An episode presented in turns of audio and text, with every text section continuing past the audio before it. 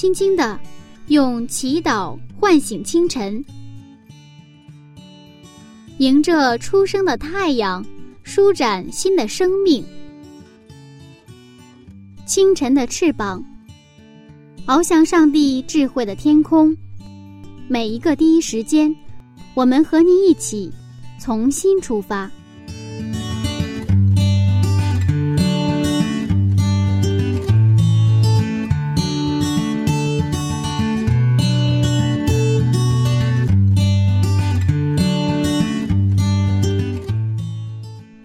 间与上帝相遇。精彩人生从上帝开始。各位听众朋友，早上平安，欢迎收听希望之声福音广播电台。这里是清晨的翅膀灵修栏目，很高兴柚子能和您一起来迎接全新的一天。那在一天开始的时候，我们还是一起来分享创世纪的精彩故事。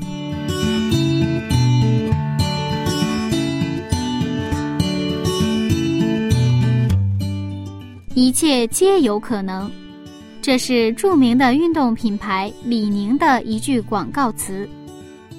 这里面表达了人们的一种信念，认为很多事情都是有可能的。其实，在圣经当中，有一句更加有力的话语，那是什么呢？还是让我们一起回到亚伯拉罕的生活。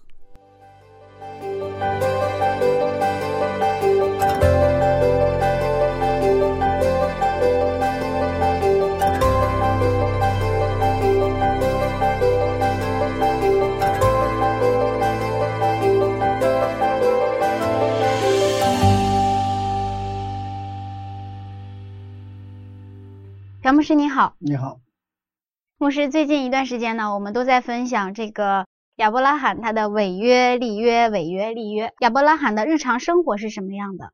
嗯，好，我们今天正好是一个亚伯拉罕日常生活的一个一个非常典型的一个故事。他接待这个客旅，嗯，那么他不知不觉当中呢，他接待了上帝，也接待了天使。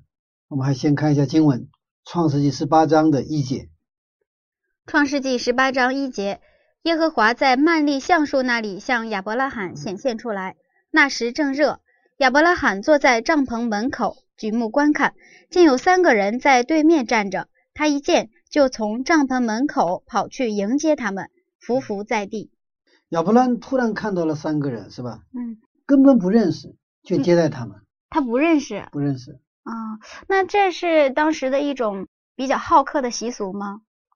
是的，这个是不仅是习俗，这个习俗是来自于圣经啊，来自上的上帝的这个一种呃那种对人的一种精神。嗯啊，我们想象一下当时的一种情景，亚伯拉罕是当时九十九岁的老人，白发飘飘，是吧？然后他又是一个大富翁，他们家有很多的人丁啊，我们在。其实老早之前，他已经当时罗德被这个抢的时候，已经有四百四百多个他的家丁嘛，是吧？嗯，就是他是一个很有钱、很有这个地位的一个人，又是一个老人，他去接待这三个人，是吧？还是跑着去跑过去的是吧？他细节跑过去，然后匍匐在地。那么这夫妇在地在希伯来语里边是一个敬拜的意思，也就是说用敬拜的态度去接待谁呀？接待陌生的客人，也就是说像接待上帝一样去接待陌生的客人。嗯，这是我们今天看到的一个亚伯拉罕的一个形象。其实亚伯拉罕完全可以，他们就有很多的仆人嘛，对吧？可以让仆人去接待，是不是？嗯，我有的时候我我是牧师，但是。我其实很多的时候，我也是让别人去做一些事情，是吧？啊，我不是亲自去做，啊，让其他周边的青年人呢，就是分分分担嘛，分担工作。那么这个接待客旅的工作，亚伯拉也可以分工，是不是？你专门负责新人组，不是新人组，是那个 接待组啊，接待组啊，你来去接待。但是亚伯拉他亲自一个老人，一个很尊贵的老人跑过去。匍匐在地，对不对呀？负在地。我们再看一下亚伯拉罕跑过去之后，他是怎么去去迎接的哈？我们看三节、六节和七节、八节。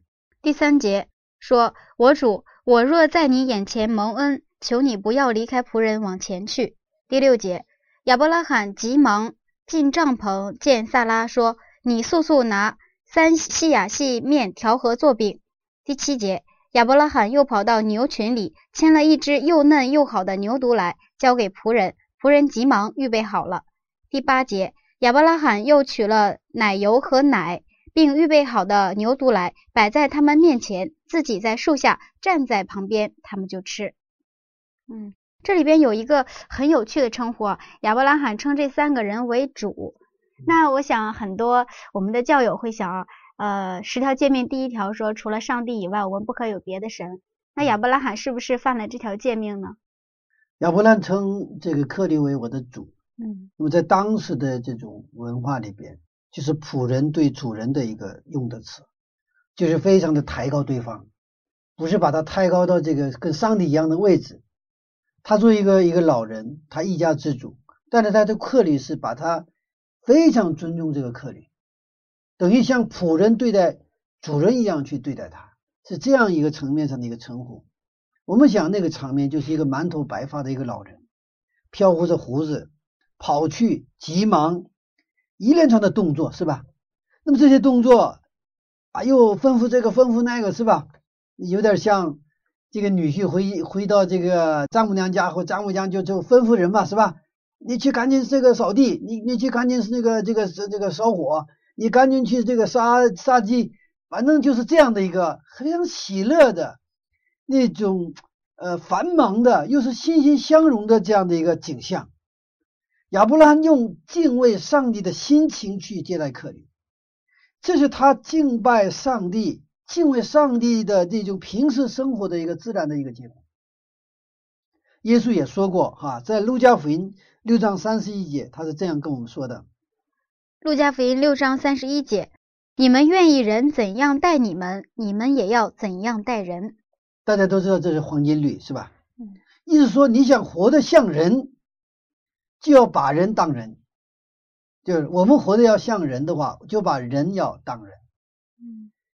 啊，我认识一位啊，北大的一个教授哈，呃，他们家的厨房很特殊，他们家的厨房是这个碟子也是分成好几类这么摆放的。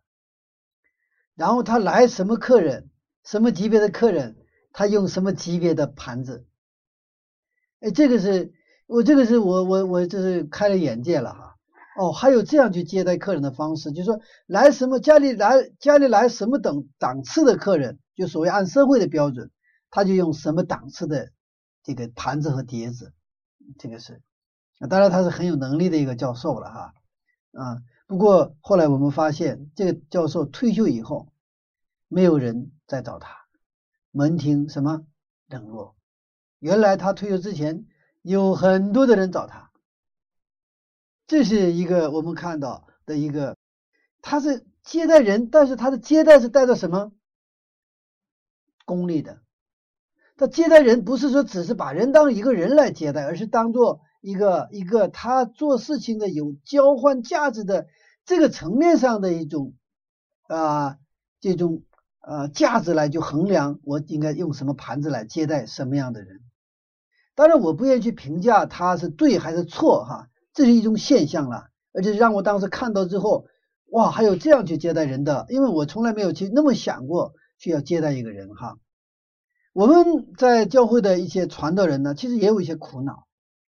我们去那个探访的时候。有的人他可能找一些理由去，就是回回避你的来访。那其实我们心里比较清楚，他可能家里有什么情况，是不是？或者说他家里不愿意把自己的这个私人空间打开别人看，或者说他觉得拿不出手。你来了，我做的菜，我做的饭，是不是拿不出手？所以我们还是到饭店吧，是不是？饭店的话，我就愿意宁可多花钱，然后买一些好吃的啊来接待你。当然，这也是一个心情啦。其实，但是有的时候人需要的不是那个东西，人需要的就是真的是一杯茶，对不对啊？粗茶淡饭，但是大家和这个人和人之间的那个关系不是功利的关系，就是把人当人的那个关系当中，而且没有什么特别的事情，然后就是聊天啊。这个我我我觉得一般姊妹们做的比较好，弟兄们相对来说一般功利性比较强。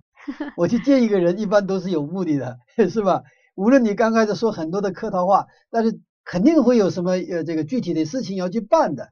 嗯，这个事情可能是好事哈，但是呢，这个是一般弟兄们的特点。那姊妹们那有时候说话都是废话哈，都是 不能说废话了，就是说呃都是好像没有功利的东西啊，不是特别有必要性的那种。啊，我们人看了没有必要的话，但是呢，再这样大家就聊天嘛。就在聊天当中，大家得到恢复，得到休息。这人需要这个人需要交流。人不是说我我跟人去交流一定要达到什么目的，不是的。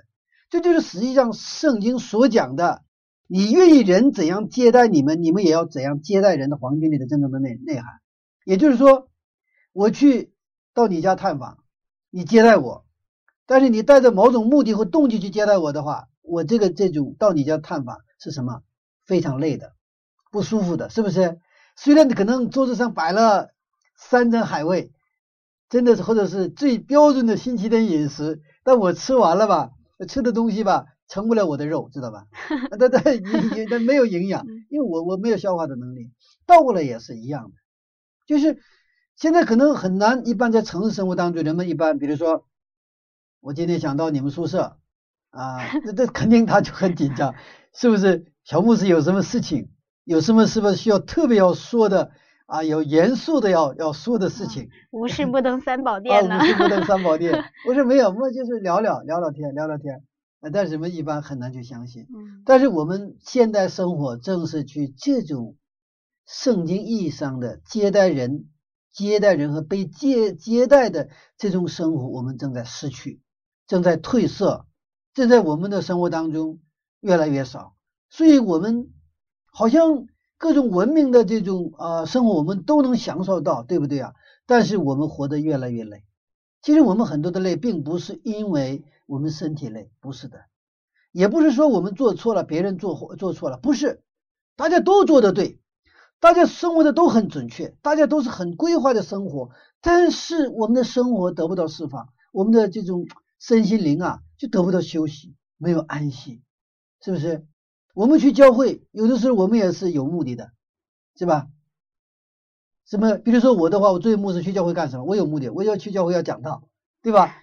我带着这样的一个目的去，一这是我要完成的一个任务嘛，对不对啊？我今天必须要上午要讲道，然后呢，下午还有什么分享，反正是一整天比较忙，所以有的时候在去教会，其实不一定啊，就是很得到很好的休息，或者说真正得以得到安息。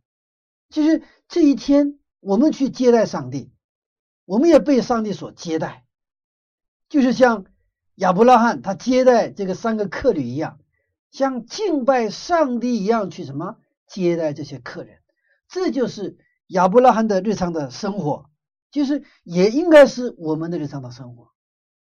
如果是我们生活当中，我们彼此接待对方为什么上帝一样接待的话，我想我们过的是一个天国的生活。人需要交流，我们的上帝呢也需要交流。如果我们敬拜上帝，刚才谈到了，我们去教会只是为了去天国的话，上帝的感受会如何呢？对不对啊？那我们去教会，然后奉献，是吧？我们去祈祷，内容都是上帝啊，你让我去天国吧。然后我就往那奉献，向你奉献。然后上帝啊，我今天奉献了啊，上帝你不能那个忘了我啊。去天国的门票你得给我啊，或者不说也是，我们带着这种动机去教会，上帝会怎么想？是这样吗？我们过春节回家回老家，我们去见我们的父母，我们带着某种目的，我们今天回家，我一定把要买房子的那个钱跟父母要过来，这是一种心态，是吧？我今天就回家，就是愿意跟回家跟爸爸妈妈一起睡，一起吃，一起聊天，是吧？没有任何，我就想见见我的父母，是不是？我就是更愿意跟父母在一起。那么倒过来，父母的感受是完全不一样的，是吧？这个儿子想来要要钱的，那父母是有压力的，对不对？但是呢，父母子女来只是跟我们就在一起嘛，一起过春节的时候，那父母是很喜乐的。当然了，我你去要钱，父母有钱，我想肯定给你啊。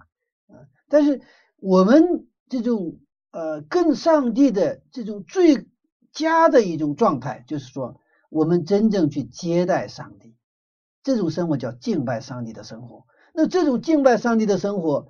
进入到我们的生活当中，就是我们平时我们去真正把人当人看的这种生活。当我们把人看人的生活的话，接待人当人的生活的时候，我们活的就像人。所以说，我们能不能活得像人，其实这个跟什么有关系？跟我们的信仰有直接的关系。天国是上帝给我们的结果，并不是我们追求的目标。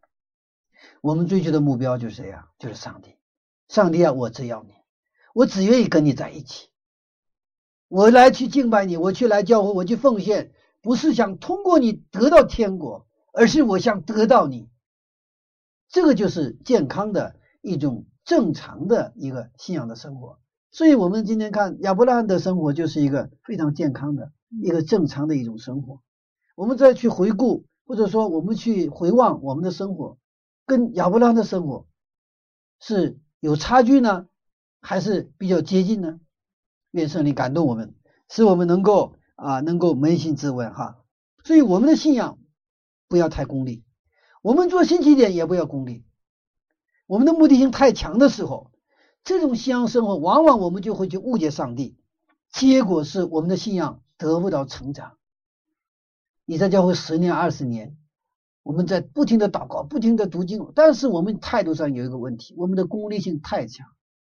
我们想要上帝以外的东西，我们不要上帝也会给我们的东西，是吧？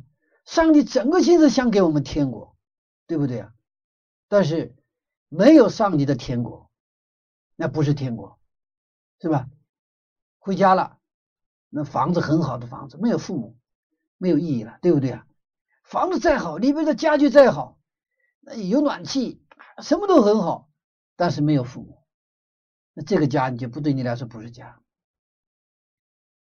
我们的生命当中，中心应该是上帝，没有他，其他都没有什么意义。所以我们在这种呃在教会里学会练习什么敬拜上帝的生活。所以这个耶稣基督他遇到那个撒玛利亚女人的时候，就谈到那个敬拜的问题，是吧？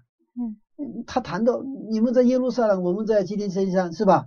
他就这空间的概念是吧？耶稣说不是，用心灵和诚实要拜，对不对啊？我们今天看到亚伯拉罕就是用心灵和诚实来接待这个客旅，是不是？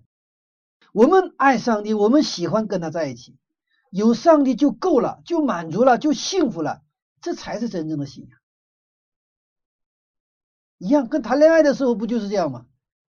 谈恋爱的时候其实什么都不需要，有对象就可以了。有对象就幸福了，满足了就够了，对不对啊？如果是如果是跟对象很幸福，然后呢，跟对象还能吃上美味的什么那个那个那个那个小吃的话啊，那更幸福，是不是？但是没有那个电影院，没有那个那种麻辣烫，没有其他的吧？两个人只有，而且不用说很多的话，两个人静静的在那儿一在一起，甚至都不用一起来抓手，是吧？就两个人，就是静静的在那儿，就已经很幸福、很足够了，满足了。问题是我们需要这种生活，因为上帝是这么创造我们的。所以，我们到教会，真的有的时候，我一个人就静静的坐在那里，也不祷告，也不说话，也不读经，就是静静坐在那里。我觉得那个时刻是很美妙的，我就享受。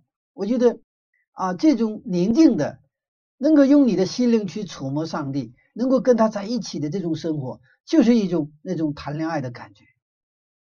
亚伯拉罕的这种生活，你看，就是这样的一个，真正是让我们能够效法的一种日常的生活。今天亚伯拉罕遇到的三个人，其中一个是上帝，另外两个是天使。这是第一次，圣经第一次，上帝用人的形象出现在亚伯拉罕的面前。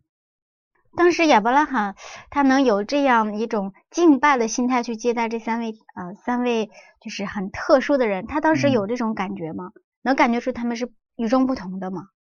呃，按照这种阅历，嗯，应该能看出来与众不同。但是呢，呃，这个按照我们的上下文脉来看，其实这就是一个他的生活习惯，嗯就是不是那个天使啊，上帝来了，那么亚伯拉罕依然是也会用这种态度去去接待他的客人，嗯，就是就是我们敬拜上帝，他应该成为习惯，嗯，他也应该是融化到我们的日常生活当中，嗯，不是以你的人的什么所谓的按照社会的标准的等级啊、尊贵来去呃去去去评价他，或者说这个人到底给我能带来多少利益来去评价他。但是我们人如果不敬拜上帝的话，其实人很难去超越这种条件。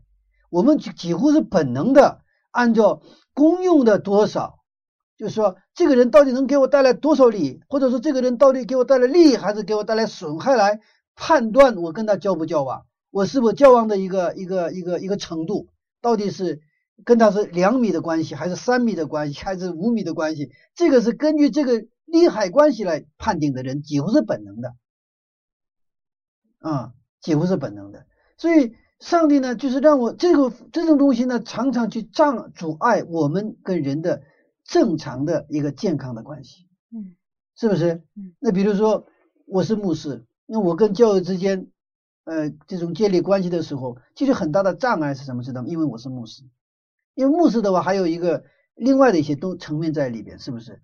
那我我其实作为人来说，不是作为牧有这个作为牧师跟教友一个建立的关系，这个层面是有需要的，对不对啊？服侍的关系啊，这个需要。但另外一个，作为一个人，作为一个自然人，他牧师也愿意做一个自然人跟自然人建立关系，那个是跟跟这种因为外在的东西没有任何关系，但是我们生活当中有这种啊层面的阻碍。那么，当我们真正去敬拜上帝的时候，而这种生活能够啊用心灵和诚实敬拜，然后成为一种我们的生活习惯的时候，我们真的能够把人当做是像上帝一样，我们去对待他啊。所以，我们看创世记十八章的一节、二十二节，我们看一下。创世纪十八章第一节，耶和华在曼利橡树那里向亚伯拉罕显现出来。二十二节，二人转身离开那里，向索多玛去，但亚伯拉罕仍旧站在耶和华面前。你看，这个是第一次出现上帝用人的形象出现了，是吧？嗯那个二人是天使去了索多玛。我们看到亚伯兰家中的那种丰盛厚道，厚道，基督徒生活应该是很厚道的生活，厚啊厚道。嗯那基督徒的生活也是一个他的一个敬拜上帝的生活，也基督徒的生活很刻薄，很吝啬，是吧？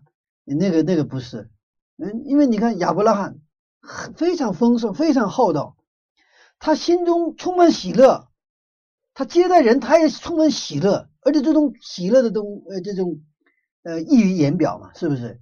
那个能够传达给对方，那个甚至超过你接待的这种饮食，是不是？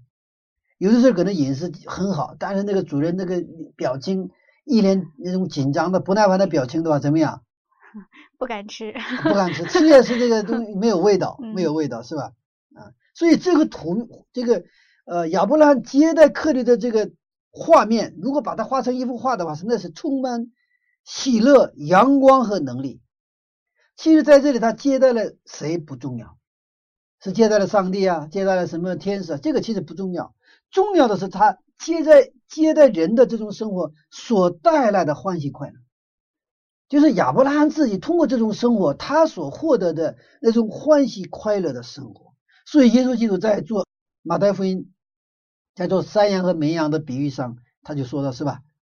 马太福音二十五章的四十节，马太福音二十五章四十节，你们既坐在我这弟兄中一个最小的身上，就是坐在我身上了。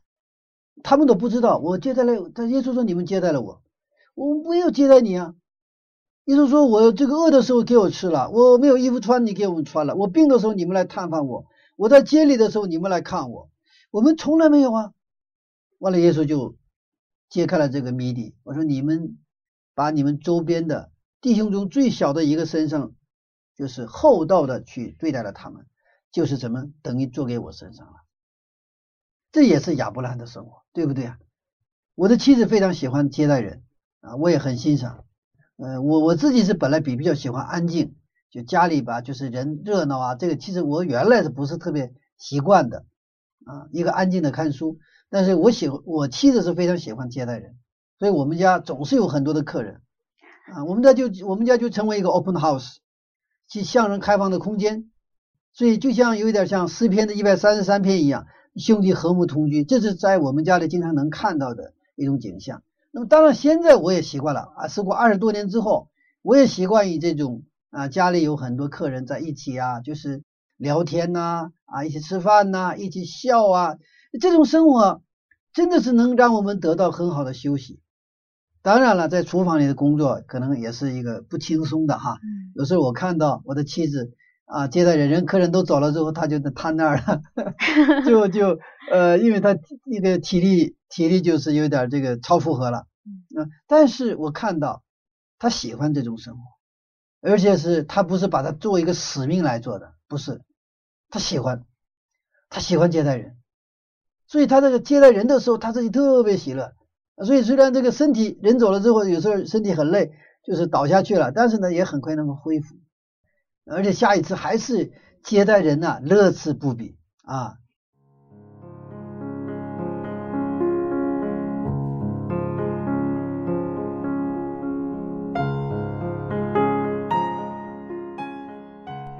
一位年近百岁的尊贵老人，亲自跑着匍匐在地迎接客旅，这真是一幅充满活力与喜乐的画面。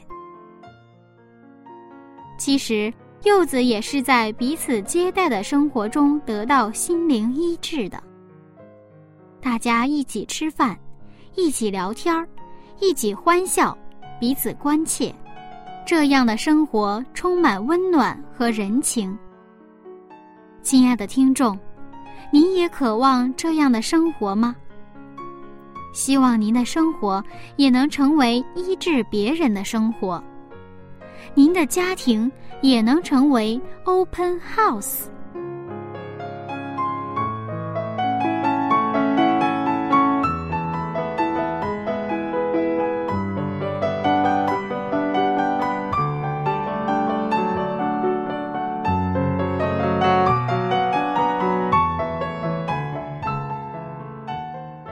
好了，音乐时间到了，今天要送给大家一首什么歌曲呢？让我们一起来看一下，这是来自有晴天音乐世界的《我要爱你》，希望您能喜欢。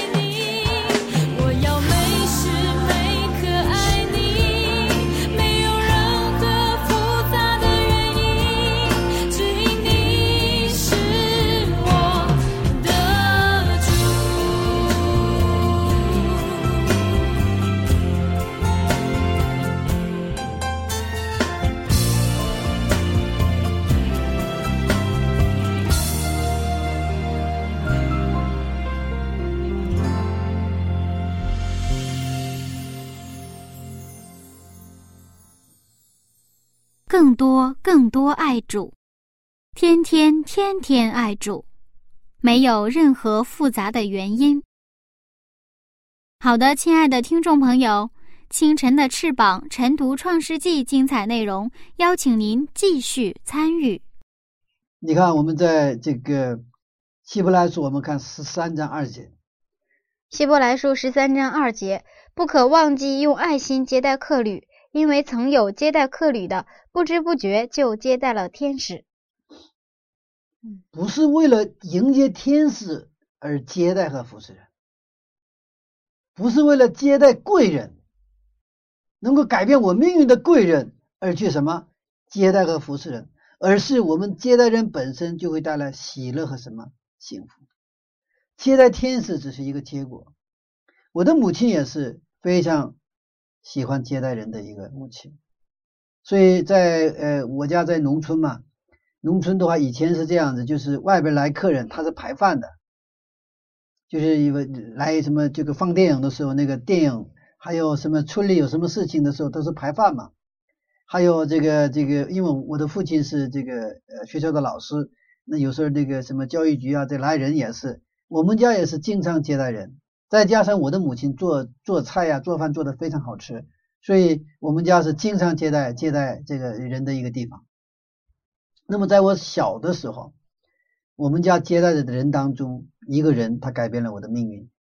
那么这个人是，就是后来我上大学，在那个大学那个专业毕业的一个，特别在让我尊重，甚至小的时候有点崇拜的那么一个人，因为他到我们家来，因为我特别喜欢他，每一次他来我都是。就是就逢节日一样，因为他他知道的很多啊，这个因为当时一个乡乡下嘛，也没有火车的一个地方，那我就通过他讲故事，通过讲讲他讲那个山外的那些故事啊，他的经历，他的学习，他的那种啊生活，我对我来说是他每一次给我讲都是打开一个新的我从来没有见过的世界，我去憧憬他的那个世界，我就心里想。以后我得上他上的那个大学，我要去他所学的专业去。那么没过几年，我果然嗯成了他的什么？他成了我的 学长学长了啊学长了。所以以后啊我再见到他的时候，我是真的非常感谢他。但这个人也很谦卑。那个时候他已经是一个官位很高的一个人，但是我去找他。呃，他到那个呃接待我，啊，那个时候我是小青年呐，他那个时候在在省委大院嘛，他就已经是一个比较高的一个官位，但是他我打电话，他就出来以后就接待我，而且是到一个饭店去好好的接待我，真的是这样的，对我很客气很尊重的。你看我的母亲接待人，结果我遇到了这么一个人，我有的是想，我当时遇到的这个人如果是哈佛大学毕业的哈，我可能去了哈佛大学了哈。那我这个，哎，这个就是人生的这样，不期之中你遇到了什么？一个天使，遇到天使是一个结果，一个结果。后来呢，他接又接待我。后来他的儿子大学毕业以后，其实到了我那里，在我的公司里工作，我又接待了他。所以我们家跟他们家是两代的姻缘。所以人生是很有意思的，是吧？所以，我们这个接待人的这种生活，它应该是我们的基督徒的日常的生活。我们这里有一个就是基督徒青年宿舍，我是常常在那里蹭饭的牧师。其实这种蹭饭不是说没饭吃哈，常常给我增添很多的恢复和幸福感。其实敬拜上帝的生活，就看你平时怎么去接待人。其实城市生活我们接待人很烦的，是吧？买菜开始做菜啊，因为现在我们这个人们这个做菜做料理的水平都提高了，是吧？那人们我们又特别在乎人们的这种评价，不是那种很很有信心的。行啊，我们今天实在不行的话，我们拿几个黄瓜，是吧？搁个大酱，是不是？然后米饭这个米呀洗一洗，然后这电饭锅自己就做饭了嘛啊，简单吃。但是人们现在已经不满足于这种生活了。所以我们有压力，但是呢，呃，其实，呃，这个就像马克思所说过的那样，产业革命带来的人的一个最大的变化就是异化现象，人向非人异化，人向人越来越什么，越来越没有人味儿，人一旦没有人味儿了，人就什么呀？不幸福，知道吗？就好像苹果没有苹果的味道了，土豆没有土豆的味道了，好多蔬菜现在有其形没其味，水果也是一样，是吧？那葡萄也是有葡萄的形状，但是葡萄的味已经没有了。人也是人有人的形状，然后穿的一片一这个一身时装时装，而且是很有型哈，但是没有人味。其实上帝要在我们身上恢复它的形象，就是恢复什么那种真正的地道的那种人味儿。所以我们通过信仰，通过敬畏上帝的这种生活，我们才能尊重人，才能真正的把人当人。不然的话，就是为什么说我们信上帝是一种对我们是一种救赎啊？我们就是那种不能把人当人的这种生活当中，把我们救赎出来。一个人如果能把一个人一个尊重一个人的话，他很幸福的，知道吗？嗯。如果你周边全是你不值得尊重的人，你很悲惨的。特别是这种生活进入到你的家庭当中，你有一个你尊重不了的父亲，你很痛苦。如果你的丈夫你尊重不了，也很痛苦。如果你的妻子你尊重不了，那那是悲剧。但是上帝给我们希望，什么希望？当我们去仰望上帝，当我们去敬拜上帝的时候，过去我尊重不了父亲，但是我能现在能够尊重父亲，而且这是由心的，不是义务的。我们对我的丈夫、对妻子、对家人。也是有一种由衷的尊重。为什么？这个尊重的根据在哪里？尊重的根据在我们的上帝。这样的时候，我们的生活就能变成真正的幸福的那种满足的生活。所以，信仰不是可有可无的东西，它是我们的幸福、我们的生命的必然。我们没有这个东西的话，我们就是那种很简单的话，不能把人当人的那种生活的。丈夫不好好挣钱，挣钱的时候，哎呀，好，丈夫突然有一天失去了工作能力了，不能再挣钱了，完了，这个丈夫马上在家里变成了什么了？没有位置了，对不对？问题是没有位置都好说，没有位置的时候，你变得不幸起来，知道吧？你尊重不了这个丈夫的时候，你这不再幸福了。但是信仰给我们，即便你的丈夫是健康的时候、疾病的时候，即便是他是特别有能力的时候，还是失去这个能力的时候。你一样的能够尊重他，去爱他，你自己就会很幸福。不是这个世界完美变得让我们完美，而是我们所信靠的上帝是完美的，所以他让我们能够变成一种很知足的感恩的生活。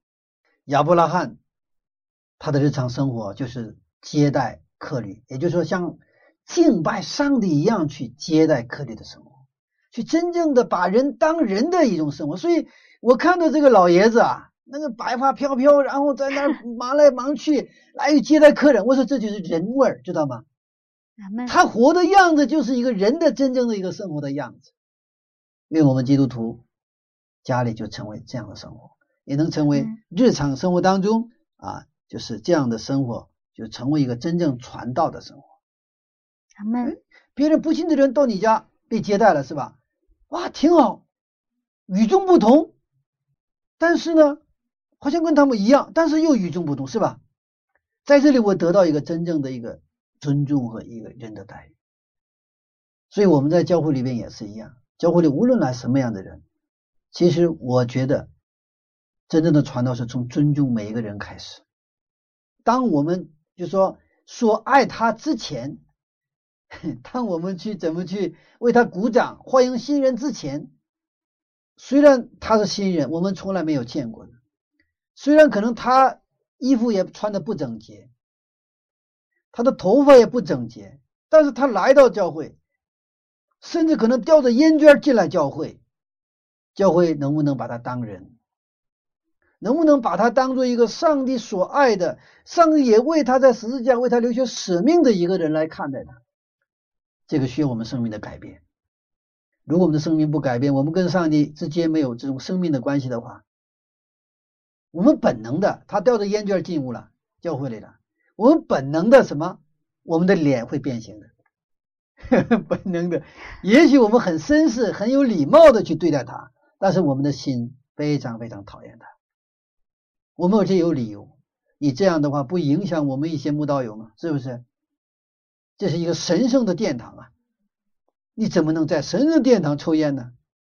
但是我们知道，我们上帝关心的是真正我们心灵的殿堂。他希望我们心灵的殿堂是能够有什么？能够去接受耶稣基督的新的一个殿堂。我们接着看下边的话题了哈。好消息了，你看这个天使就给他带来了好消息，是不是？他他在亚伯拉罕的日常生活当中，他在家里这样去接待人的时候，他们不期而遇的遇到了天使，是不是？而这个遇天使给他带来了好消息。我们看第九节，第九节。他们问亚伯拉罕说：“你妻子萨拉在哪里？”他说：“在帐篷里。”这个按照当时的风俗，女人的房间是单独的，但是她在外，她在里边听到了她跟丈夫之间的这种对话，就是关于生孩子的这个事情，就带来了好消息。你们将有看到这个孩，你们亲自生的孩子。那萨拉在房间里自己的这个闺房里听到之后的，就就怎么样？他就笑，是吧？十二姐，我看十二姐。萨拉心里暗笑，说：“我既已衰败，我主也老迈，岂能有这喜事呢？”你看，萨拉暗笑，他不相信上帝的话。那么他为什么不相信？因为他的根据在哪里？他的根据在现实情况，他的人的概念或者科学。嗯，按照科学来说，科学的标准是生不了孩子的，已经他也是八十九岁了。嗯，莎拉已经八已经绝经了，她她不能再再生孩子了，按照科学，所以他的这个呃这种呃根据是不是上帝的话，是他自己的经验，自己的这个概念是吧？其实我们在信仰生活当中可以有不同的一种表达方式，你可以笑没问题的啊，可以有不同的对信仰的，因为每个人都有局限性嘛。我们都不完全，你不同的教派、不同的表达形式，我们都要尊重，允许别人用这种或那种的方式来表达他对上帝的一种爱。但是呢，基督徒需要一个共识，共识什么共识呢？我们信仰的标准是什么？我们信仰的根基在哪里？就是圣经。这个基督徒得有这个圣经的这种共识的时候，是吧？那么圣经实际上是我们把我们的共识根基放在圣经的时候，我们信仰的标准才是谁的品格？上帝的品格。这个时候，其实基督徒之间，你不管你是哪个教派的，其实都能交流，没有问题。但是我们把我们的标准定在我自己的经验、我自己的认知上，那不一样啊，是不是？其实一个教派之间、一个教会之间的，因为年龄的关系，呃，教育背景的差差异。这个城乡的差异，个性的差异，其实我们其实理解啊，什么好多还是不一样的，表达方式更不一样。但是呢，我们有一个共识，有共同的分母，就是什么呀？就是圣经。那么你看，人们常常用自己的标准去做结论，用自己的经验去做判定。莎拉就是这样，是吧？他笑就是因为这样。其实我们在上帝的面前，我们依靠的依然是我自己。所以呢，我们来限制上帝。我们来限制上帝在我们身上要什么样行出他的能力来，不是上帝不能做，是我们坚决不允许上帝做。我们很多时候都是这样子，所以呃，我我我想我自己有的时候也是这样的哈。然后呢，但我猛然祷告的时候猛然醒悟过来，因为我对某件事情我心里就已经不相信了，对吧？我做不到，做不到。那祷祷告的时的时候，圣灵就感动我。你是在靠自己还是靠上帝？你靠自己当然做不到了。但是上帝是大有能力的上帝，这个事情是上帝所喜悦的事情，是上帝的计划当中的事情。你为什么还要靠自己？要靠哪位？靠这一位创造天地万物的这位上帝。所以，呃，这个沙拉就是什么呀？现在他根本。他不知道上帝的能力是不是？他只知道他知道的这种所谓科学，这个世界的科学的标准。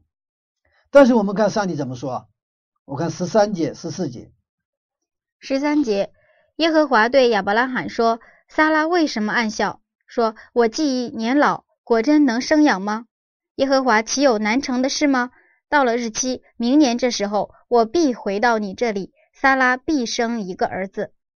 他是创造主，大有能力的上帝。你看，上帝说话的根据他自己，I am that I am，我就是我，我的根据在我这里，这是我们的上帝，不是上帝在你身上没有作为，是你的不信限制上帝的能力。我们常常限制上帝能力作为，这是一个不信的罪。其实，在各样的罪当中啊，最不可饶恕的罪是不信的罪。我们不信的罪，甚至比我们去偷盗还要厉害。我们偷盗的话，还有容易偷盗完了，我们知道这个做错了，是吧？完了，上帝饶恕我吧。这样，我们不信的话，什么都不信，我们拒绝上帝靠近我们。我们常常这样的去限制我们的啊这样的上帝的能力。我们现在我们的不少教会呢，都到了瓶颈期。差不多十多年，教会现在速度慢下来了。大家大都在寻找方法去想突破这样的瓶颈，但是人们在寻找方法的时候，上帝在寻找人。很多上帝给我们的机会，我们都是擦肩而过。其实我们不在于说我们布道的方法，什么这种方法那种方法。其实我们再有好的方法，好的方法当做是一个。器皿的话有很多很好的斧子哈，很好的武器，但是人没有那个能力把它抬起来的话，其实这些这些工具这个没有用。我们没有能力去使用这些工具，所以圣经它告诉我们说，在使徒行传一章八节说，使徒行传一章八节，但圣灵降临在你们身上，你们就必得着能力。并要在耶路撒冷、犹太全地和撒玛利亚，直到地极，做我的见证。上帝寻找的是真正什么？敬拜上帝、有圣灵灵格的这样的人。但是什么样的时候信圣灵要配这样？我们相信上帝，我们真的渴慕上帝能力的时候。有一个我认识的宣教士，他说：“我在外地宣教，但是他说宣教是上帝的事情。”不是我的事情。其实没有上没有宣教士，上帝照样能够宣教。但是他上帝为什么让我去宣教呢？因为我通过宣教，我参与到上帝的这个工作当中，参与到他的喜乐当中，体会上帝的心情。所以我现在参与上帝的工作是我的特权。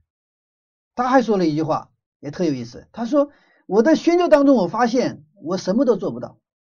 原来我觉得我能做这个，我做那个。”但是后来发现我什么都做不到，所以我到宣教的现场，我才真正体会到我需要上帝，我需要上帝的能力啊，上帝能力。其实教会的兴旺全在于上帝，因为教会是上帝所所买回来，这是他的教会，整个宇宙都是上帝创造的，何况一个小小的教会呢？所以你看十四节、十五节，我们再看一下哈，十四节、十五节，十四节、十五节，耶和华岂有难成的事吗？到了日期，明年这时候，我必回到你这里。萨拉必生一个儿子。萨拉就害怕，不承认，说我没有笑。那位说，不然你实在笑了。你看，在上帝的信心的鼓励下，萨拉的信心恢复了，他相信了上帝带来的好消息，所以他们给他的孩子起名要叫艾赛，就是以以撒。以撒，我们以撒，现在艾赛，他就是笑的意思。亚伯拉罕和撒拉都笑了，因为他们的小信。结果，上帝给他的孩子起名叫笑，是吧？所以他们每一次他叫他们的孩子的这个艾萨、艾萨，这个就是以以撒这个名字的时候，他就想想起上帝的是话，什么话？就是上帝岂有难成的事吗？这个名字当中就已经包含了这个故事，是不是？每次叫他孩子的名字，就想起上帝岂有难成的事吗？在耶稣基督里，凡事都能。我们要去相信，要是上帝相信上帝的心。阿门。就是这个生孩子的事情上，是谁生孩子啊？亚伯拉和撒拉生孩子的事儿。他们不信的事儿，上帝信不信？上帝信。这个很有意思哈。所以我们要相信上帝的信，也就是说，我们要相信上帝对我们的信。我们很多我们觉得我不行的事情，上帝在相信我们能做，我们却不信。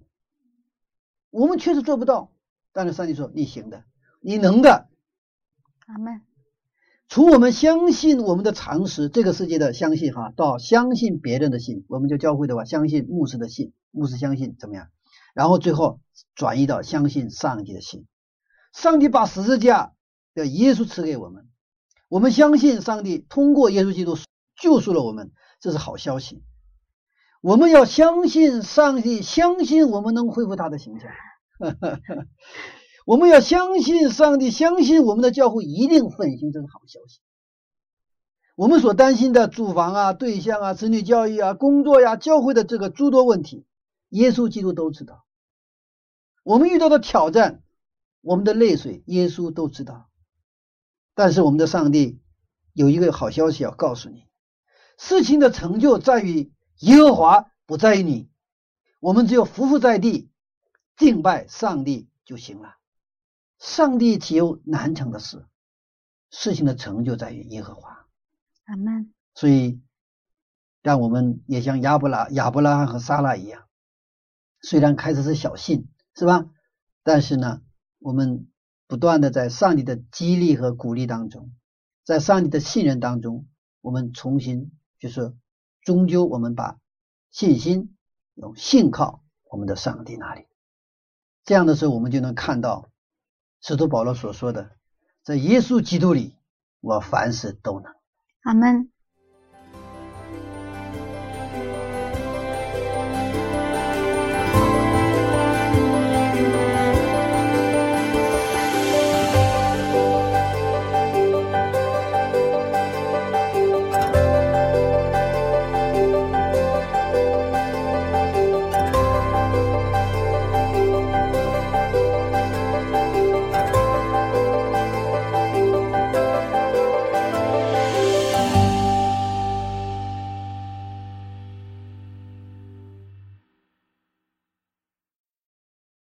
耶和华岂有难成之事？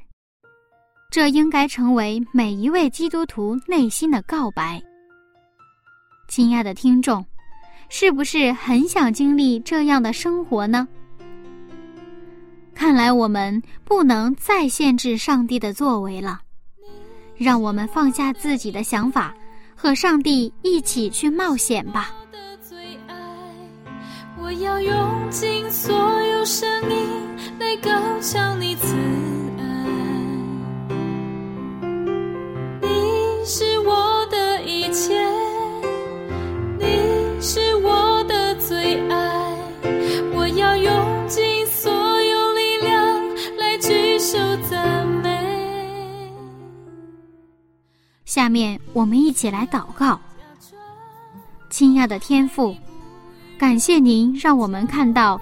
亚伯拉罕接待的喜乐生活，请您帮助我们同样去接待别人，让接待的敬拜生活成为我日常的生活。求主帮助我把自己交给您，愿您在我身上实行您的作为。奉耶稣荣耀的名祈求，阿门。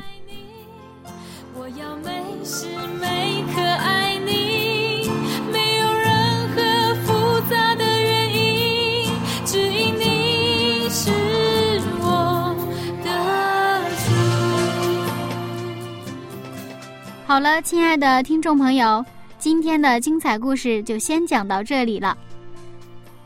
新的一天开始了，上帝岂有难成之事吗？愿今天我们都能经历这样的上帝。下一次分享我们再见喽，拜拜。